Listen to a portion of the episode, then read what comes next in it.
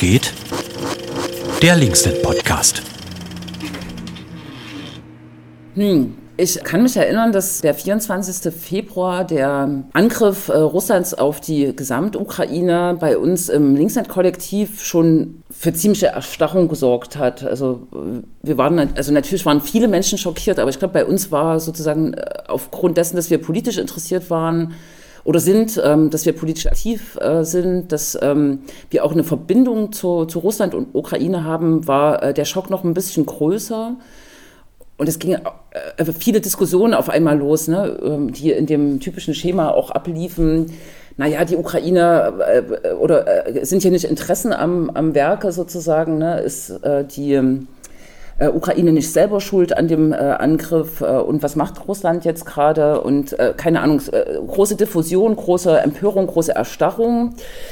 Äh, und eigentlich hat die Situation ein bisschen das auch aufgegriffen, was wir als politisches Kollektiv Linksnet, eigentlich Abgeordnetenbüro, aber eben auch ein politischer Raum, wo viel diskutiert wird, schon mehrere Monate vorher angefangen haben zu diskutieren, nämlich äh, eigentlich sozusagen, wie internationale Politik funktioniert und ob internationale Politik noch in den Schemata von Westen schlecht, ähm, NATO, USA und äh, Osten, China, Russland und so weiter äh, gut äh, begonnen haben zu diskutieren, nämlich im Kontext der Vorbereitung des, der Proteste gegen den EU-China-Gipfel. Ähm, und hier war ja relativ schnell klar, Russland ist der Aggressor.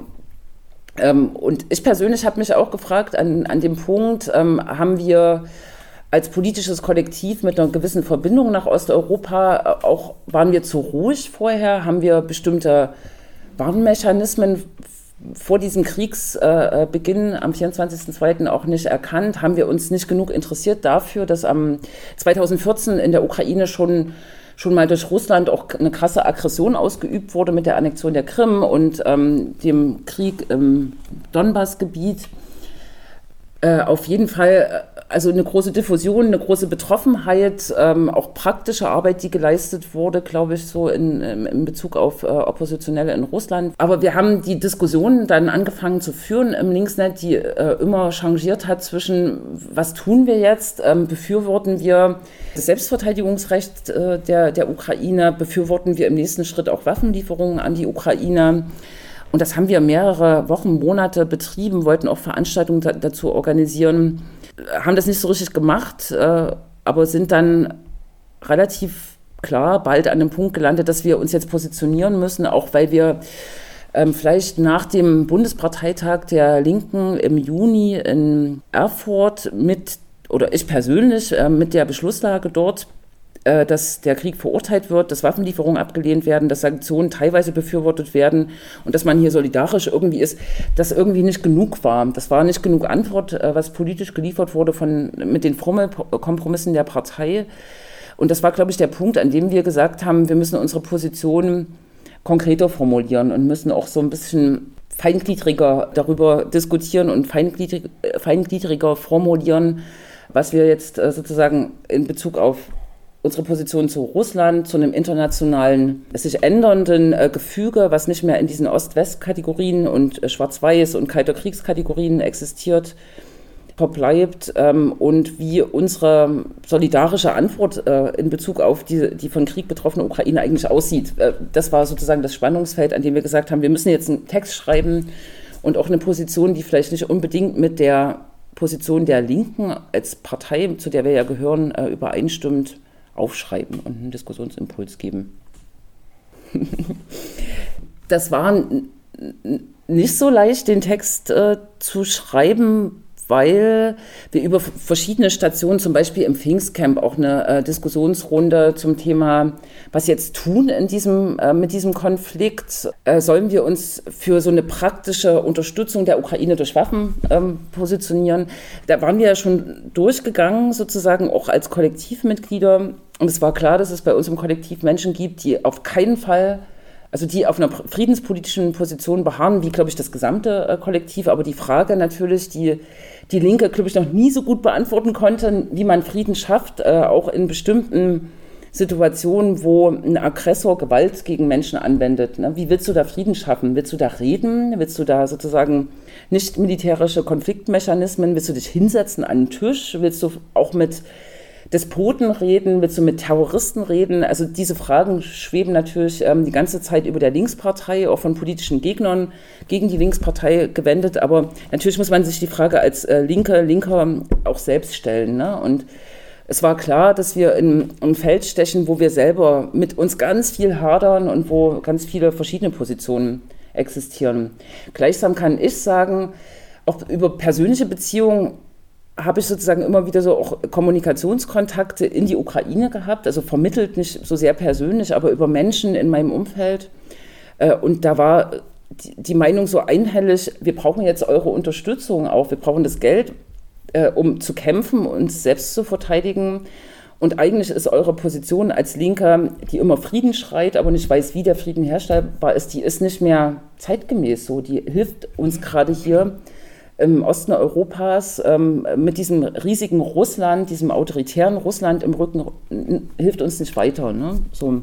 Und für mich ist der Text, den wir geschrieben haben, gar nicht auf die Frage nach Waffenlieferungen ja, nein zugespitzt, sondern eher, wie positioniert sich eine westeuropäische politische Linke, die NATO-kritisch ist, zu einem weltpolitischen Gefüge, zur Frage, wie Frieden herstellen, aber auch ähm, zum, zum Thema Osteuropa, sozusagen den osteuropäischen Staaten, die sich ja immer noch in einem starken Emanzipationsprozess von Russland, China, von einer, weiß ich nicht, einer Ostblock-Vergangenheit emanzipieren, eigenständig werden und den Weg sozusagen suchen, gehen wir jetzt in so ein liberal-demokratisch-kapitalistisches Modell oder äh, nähern wir uns wie Belarus zum Beispiel eher undemokratischen Phalanxen, äh, die Russland und China vertritt, irgendwie an. Ne? Weil kapitalistisch sind die ja alle. Das kann man äh, kann auch nicht verhehlen.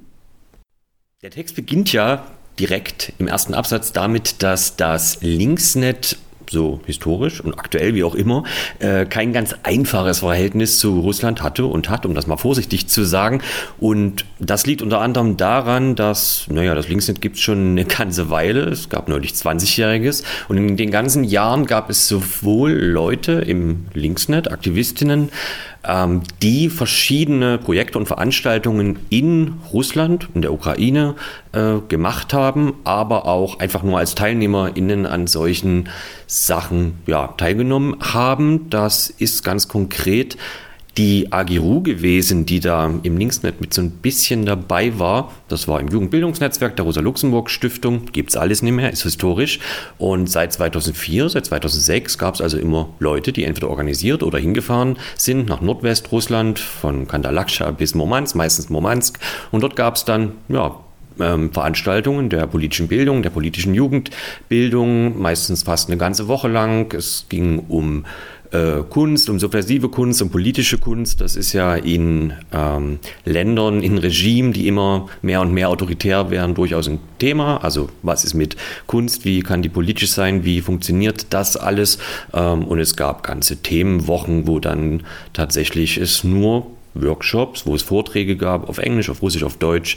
Ähm, und da waren Leute aus Deutschland, aus Schweden, aus den USA, aus Russland, äh, aus der Ukraine, aus Belarus, von überall her dabei. Und wir haben so ein bisschen auf die Art und Weise aus, naja, sehr privater und erster Hand miterlebt, wie sich so diese Daumenschrauben in Russland mehr und mehr angezogen haben, wie also tatsächlich zu sehen war, wie sich da ein Regime auf was vorbereitet, wo aber niemand so genau wusste, was wird das am Ende sein. Äh, wir haben natürlich gesehen, wie sieht die Sozialpolitik aus von Putin zum Beispiel, die ist nicht besonders sozialistisch, das kann man äh, feststellen, das ist ja schon mal ganz putzig. Wir sehen, wie mit den Freiheitsrechten umgegangen wurde. Ähm, das war alles sehr intensiv. Wir haben dann auch Leute quasi gesehen, wie sie ins Gefängnis kamen für diverse Dinge. Und irgendwann stoppte das alles ganz abrupt, weil die neuen Gesetze, die Putin eingeführt hat, unter anderem das ausländische Agentengesetz zum Tragen kam. Und ja, es war genauso, wie es angekündigt wurde.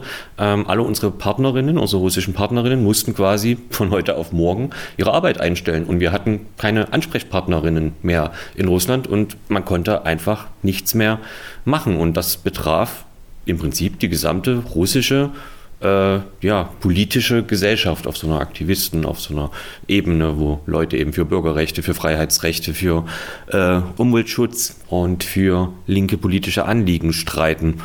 Dann war 2014, dann war auf einmal die Krim wieder russisch, wie es hieß. Ähm, dann haben wir gesehen äh, und von unseren Leuten gehört, wie das ist, wenn man also von der Krim in die Ostukraine flieht, weil man vor Putin quasi flieht als, als Ukrainer. Dann war 2022 und es ist quasi das Ganze nochmal passiert. Die Leute sind zum zweiten Mal geflohen in der Ukraine, diesmal in die Westukraine, ähm, um aus der Ostukraine rauszukommen.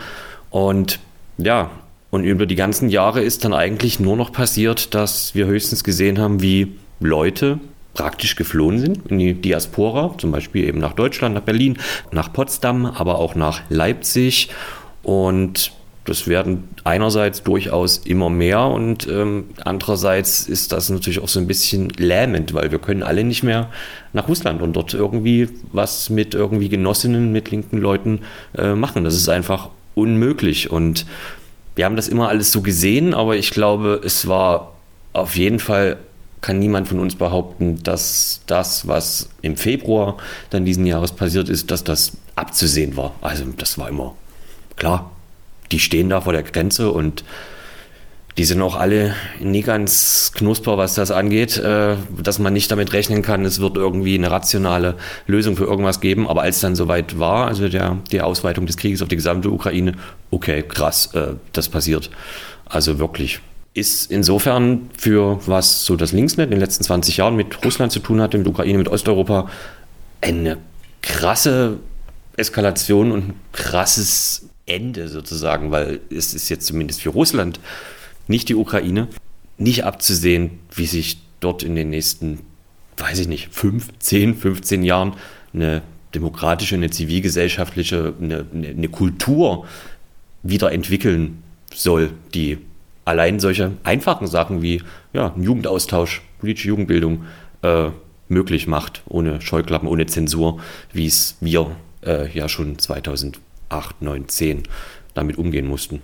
Und als wir dann alle so da saßen Ende Februar und ja alle ungläubig die Twitter-Feeds, die Nachrichtenseiten, äh, ja, wie sagt man, Doomscrolling äh, betrieben haben den ganzen Tag, gelesen haben, was passiert, kam es dann irgendwie, dass Leute gefragt haben, äh, kann man hier nie irgendwie was machen, dass man irgendwie was weiß ich, so eine Art Kleinanzeigenplattform aufsetzen kann, wo Leute meinetwegen E-Mails schicken hier, ich habe irgendwie ein Zimmer frei, eine Wohnung frei für Leute, die gerade aus der Ukraine fliehen und ähm, ja, einfach aus, aus Solidarität, also ohne finanzielle Hintergedanken oder so, äh, die Leute aufnehmen wollen und das ähm, eskalierte äh, sehr schnell im Sinne von, ja, wir haben dann irgendwie da so eine Seite aufgesetzt und dann keine Ahnung, dann hatten wir halt so sechsstellige Zugriffe und irgendwie gefühlt halb Leipzig hatte ihre freien Zimmer dort mit ähm, eingestellt und wir hingen den ganzen Tag am Telefon und haben irgendwie vermittelt, Wohnung gesucht, geholfen bei der Ankunft am Bahnhof etc. Äh, ja, keine Ahnung, das war übelst lang, kam mir zwar nicht so vor, aber das lief von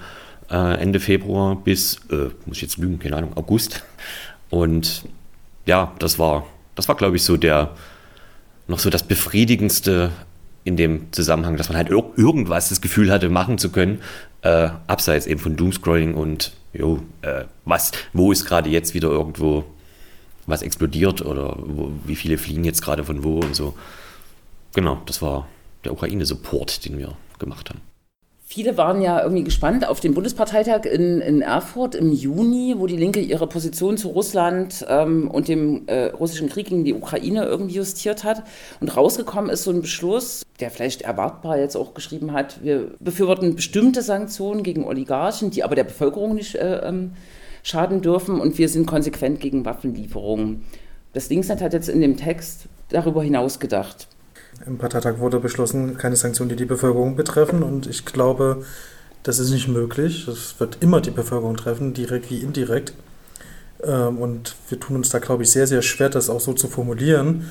Es ist aber auch ein Erfolg, überhaupt über Sanktionen zu reden und zu sprechen und sich dafür auszusprechen.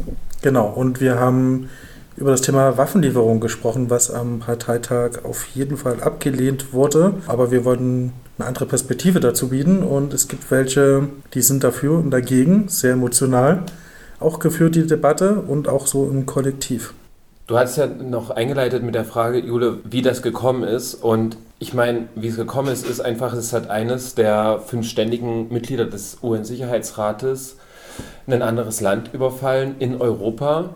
Und damit im Prinzip alles, was ähm, an internationalem Recht existiert, außer Kraft gesetzt. Das ist ja vorher schon auch passiert. Es ist nur heute mit einer, ja, also einfach mit dieser Bezeichnung Angriffskrieg ähm, passiert einfach aus, aus einer absolut also aus so einer Unnötigkeit heraus, wir wissen ja alle auch nicht so richtig, ähm, warum ähm, überhaupt dieser Krieg begonnen wurde, mit welchen Kriegszielen.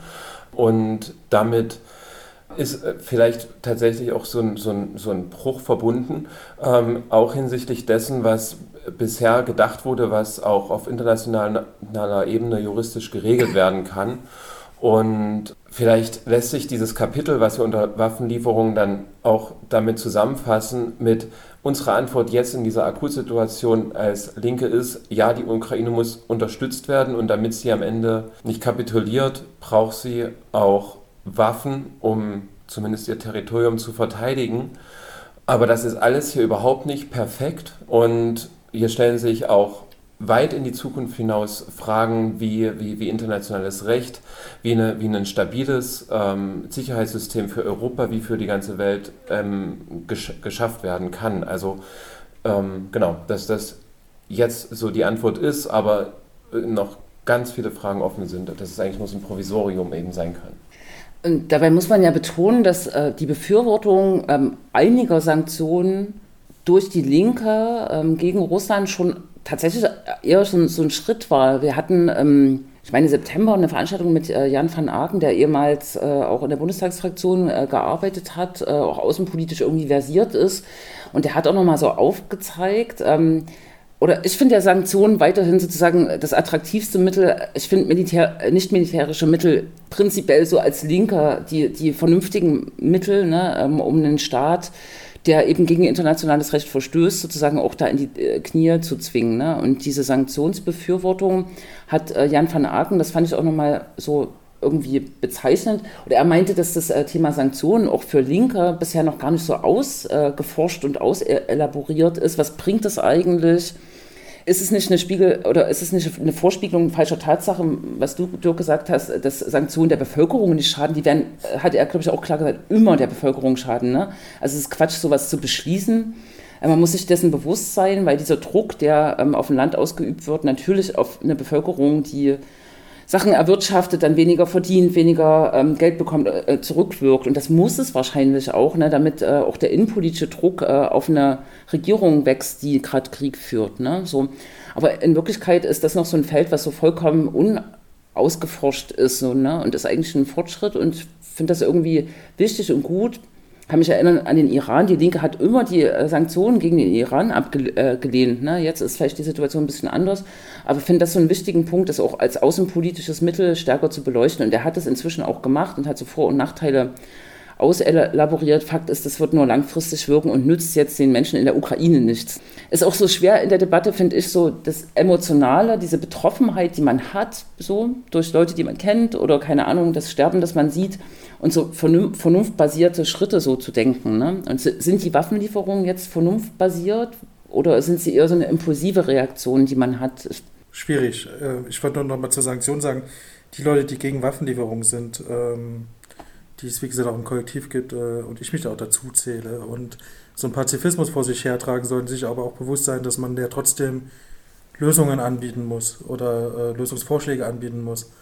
Und wenn die Leute sagen, auch keine Sanktionen, die es ja auch gibt, also es gibt ja viele, die sagen, keine Waffenlieferung und keine Sanktionen, dann muss man schon fragen, wie, wie, okay, wie soll da Frieden hergestellt werden oder wie äh, äh bringt man äh, die Leute an den Verhandlungstisch? Das wird ohne weiteres nicht möglich sein. Wenn man sagt, man lehnt Waffenlieferungen ab und Sanktionen, dann kann man auch gleich sagen, ähm, Hände hoch und ähm, wir übergeben das Ganze äh, Russland. Das ist auf jeden Fall auch falsch. Und jeder, der Krieg verurteilt, aus pazifistischem Hintergrund, sollte sich dem auch bewusst sein. Und genau, es braucht immer dann auch einen Lösungsvorschlag, sonst ähm, schwächt man auch seine eigene Position ab und ist auch ein bisschen feige, dann sich da, dahinter zu verstecken tatsächlich auch. Aber nochmal zu der Frage, ob das vernünftig ist. Das, das Problem ist, glaube ich, in der Diskussion, dass sehr viele Menschen nicht das militärische Know-how haben, um das zu wissen. Also ich könnte jetzt nicht sagen, ob das was bringt oder nicht. So, ich lese viele Medien dazu. Leute, die sagen, das äh, würde klappen, das wäre super. Es gibt Leute, die sagen, das würde es nur verlängern. Ist ganz, ganz schwierig. Ich habe dazu persönlich gar keine Ahnung zum Beispiel, um das mal so zu sagen. Aber was ich immer gelten lassen würde, ist natürlich diese Frage äh, Selbstverteidigungsrecht. Die Leute müssen sich wehren. Das ist dann eben die, die, die Argumentation, auf die man sich einlassen kann und worüber man dann diskutieren kann. Aber nicht diese Vernunftfrage und diese moralische Frage ist auch immer ganz schwierig dann. Ich finde die Vernunftfrage jetzt gar nicht so, weil selbstverständlich ist ähm, Krieg nach allen humanen Maßstäben einfach schrecklich, also einfach nicht von, vernünftig, aber selbstverständlich ist es äh, rational, sich zu verteidigen. Ähm, und insofern begründet sich diese Vernunft in der, in, in, der, in der Rationalität der Selbstverteidigung so. Und also genau, und ich denke, dass, ja, dass man das damit dann auch ähm, abschließend begründen kann, ähm, zu sagen, dass, dass, dass Waffenlieferungen okay sind, wenn das Land ähm, äh, eine der größten Armeen der Welt, die größte, oder?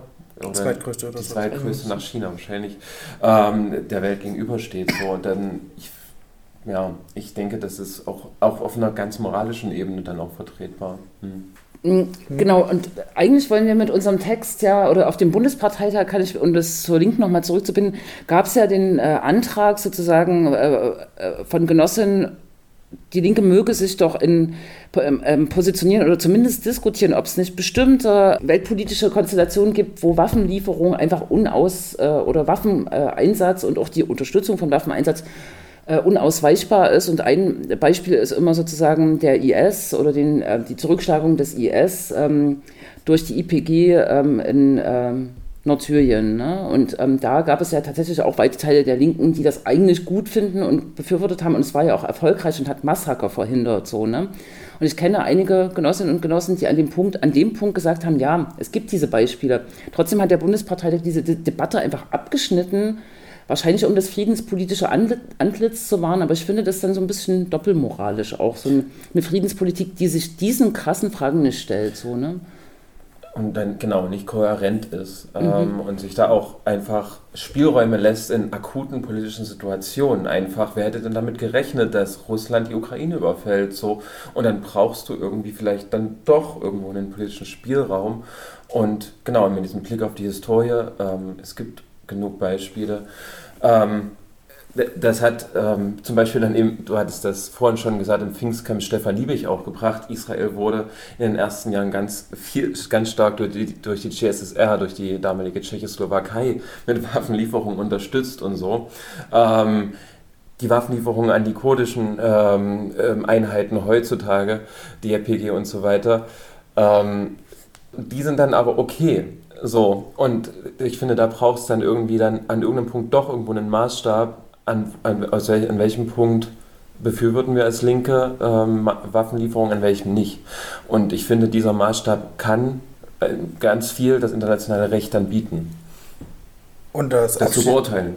Und das abschließend, das gilt auch für Sanktionen. Wir haben in der Außenpolitik allgemein eine große Doppelmoral in der Linken, weil wir uns damit kaum beschäftigt haben und das einfach Frieden und ähm, Diplomatie abgestempelt haben und haben uns nie Gedanken gemacht, was ist, wenn der in der Fall eintritt. Und jetzt sind wir in diesem Dilemma, dass wir keine, keine Antworten auf solche Fälle haben, egal wie sie auch aussehen. Und das ist, glaube ich, der Aufschlag unseres Textes, zu zu fragen, wie man die linke Außenpolitik äh, nochmal neu justieren kann. Und da gibt es ja noch viele, viele weitere Vorschläge. Also neben der Grundsatzfrage über Krieg und Frieden, Interventionen oder Waffenlieferungen haben wir uns natürlich auch lange und ausführlich damit beschäftigt, nämlich über das Dilemma, was es bei dieser ganzen Sache auch gibt, nämlich über die Energiefrage. Denn tatsächlich ist Deutschland oder Europa abhängig von zum Beispiel Erdgas aus Russland, aber auch Öl und das hat ja Konsequenzen, wenn wir dann zum Beispiel auch Sanktionen einfordern und äh, wir das für richtig halten, eben ja, Konsequenzen zu fordern, wenn ein Land ein anderes Land angreift und dann aber vor dem Dilemma stehen, doch trotzdem die Energie zu brauchen. Ähm, das hat jetzt, denke ich, auch in der Gesellschaft sehr krasse Debatten gehabt. Es gibt Demonstrationen fast jeden Tag in Deutschland, äh, die keine Ahnung, so Schwachsinnsforderungen fordern wie Nord Stream 2 öffnen oder die Sanktionen eben beenden. Und ähm, dass das alles Unfug ist, was da die meisten Leute auf diesen eher rechten Protesten sagen, das äh, würde ich euch jetzt nochmal erläutern wollen. Denn in der Tat, wir beziehen sehr viel Rohstoffe, fossile Rohstoffe, Brennstoffe, Gas aus Russland, aber eben auch nicht nur aus Russland. Und es ist zweitens auch so, dass Deutsch, Deutschland zwar ein großer Importeur von russischem Erdgas ist, aber auch ein großer Exporteur, nämlich in die anderen westlichen europäischen Länder. Und wie sich zeigt, kommen die damit ganz gut aus, dass wir erstmal nicht das Gas weiter liefern, als noch Gas geflossen ist, sondern es erstmal selber ähm, nutzen, um die Speicher zu füllen. Und als dann Russland selber die Speicher nicht mehr gefüllt hat, beziehungsweise wir auch selber als Linksnet wollen, dass die gar nicht mehr gefüllt werden aus Russland, das wäre also auch eine Position, die wir vertreten als Linksnet, dass wir darauf verzichten wollen, dem Putin-Regime jetzt auch noch Geld in den Rachen zu stecken, aber trotzdem vor der Frage stehen, es gibt einen Winter und die Leute müssen heizen. Und es zeigt sich eben, und das ist äh, sogar noch deutlicher oder besser als auch von mir selbst erwartet, dass wir als Europa oder als Deutschland Speicher füllen können ohne russisches Gas. Und das äh, zeigt natürlich dann auch nochmal, dass das Dilemma gar nicht so groß ist, auch wenn tatsächlich große Teile der Gesellschaft das so nicht einsehen und immer noch Nord Stream 2 öffnen, obwohl das Ding ja schon offen ist, also wenn man so will, also kaputt, ja, gut. Den Witz an der Seite wollte ich noch sagen. Ähm, genau, und haben uns deswegen damit beschäftigt, dass eigentlich das Grunddilemma ist, dass die letzten 20 Jahre auch CDU-Regierungen in Deutschland dafür geführt haben, dass wir uns auf der einen Seite sehr abhängig gemacht haben vom russischen Öl, also immer das günstigste, billigste Angebot genommen haben, egal von welchem Regime das kommt, und dass das jetzt eben nochmal ein deutliches Zeichen ist, dass das ein Fehler war. Und wir aber trotzdem gerade versorgt werden von Nordeuropa, Skandinavien, Großbritannien, aber auch den Niederlanden und teilweise auch aus Frankreich, die das auch weiter verschicken an uns. Äh, und wir aber deren Energieprobleme gerade mit Strom lösen. Die haben nämlich das Problem, Atomkraftwerke gerade nicht ordentlich betreiben zu können. Und auch Polen hat gerade Großkraftwerke, die nicht funktionieren. Und deswegen sparen wir in Deutschland Strom.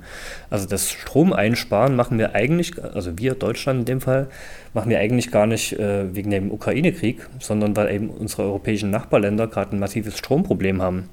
Und das wissen viele nicht. Ähm, was wir aber, wenn überhaupt haben, ist ein Wärmeproblem. Und das ist nun die Frage, wie wir darauf reagieren. Und haben eben gesagt, ja, wir wollen darauf verzichten auf russisches Gas. Wir wollen in Erneuerbare stärker, viel, viel stärker investieren, um eben auch unabhängig zu bleiben oder zu werden. Ähm, auch mit dann Speichertechnologien wie Wasserstoff und andere ähm, Möglichkeiten. Ähm, aber es zeigt sich eben, dass wir auch kurzfristig auf russisches Gas verzichten können. Und äh, die Speicher trotzdem gefüllt werden und das ohne US-Fracking-Gas und auch ohne LNG-Gas aus den arabischen Ländern, weil das kommt bisher noch gar nicht und trotzdem sind die Speicher gut gefüllt und die werden auch weiterhin gefüllt, auch bei einem harten Winter. Ähm, sieht es wohl so aus, als ob man da ganz gut durch die Krise kommt. Wo es aber eine Krise gibt, ist das Preisproblem. Und das ist eher das, was wir auch nochmal angesprochen haben in unserem Papier, dass wir also weniger auf das Versorgungsproblem gehen, weil das gar nicht so akut ist, wie vorher vielleicht noch ange, angesehen als Problem, sondern das Preisproblem und äh, fordern da eben die ja, ich sag mal so typischen linken Forderungen, die wir aber auch schon lange ausarbeitet haben. Wir waren auch die erste Partei generell in Deutschland, die gesagt hat, wir müssen Preisdeckel bilden, es braucht eine Übergewinnsteuer, um die Gewinne abzuschöpfen, die gerade Mineral- und Kohle- und Atomkonzerne äh, äh, verwirklichen und äh, wollen diese Gewinne nutzen, um ärmere Haushalte zu unterstützen bei steigenden Preisen und wollen die Preise aber auch deckeln. Mittlerweile macht das die Bundesregierung. Mittlerweile gibt es auch sowas bald wie eine Zufallsgewinnsteuer, wie es ja Lindner nennt.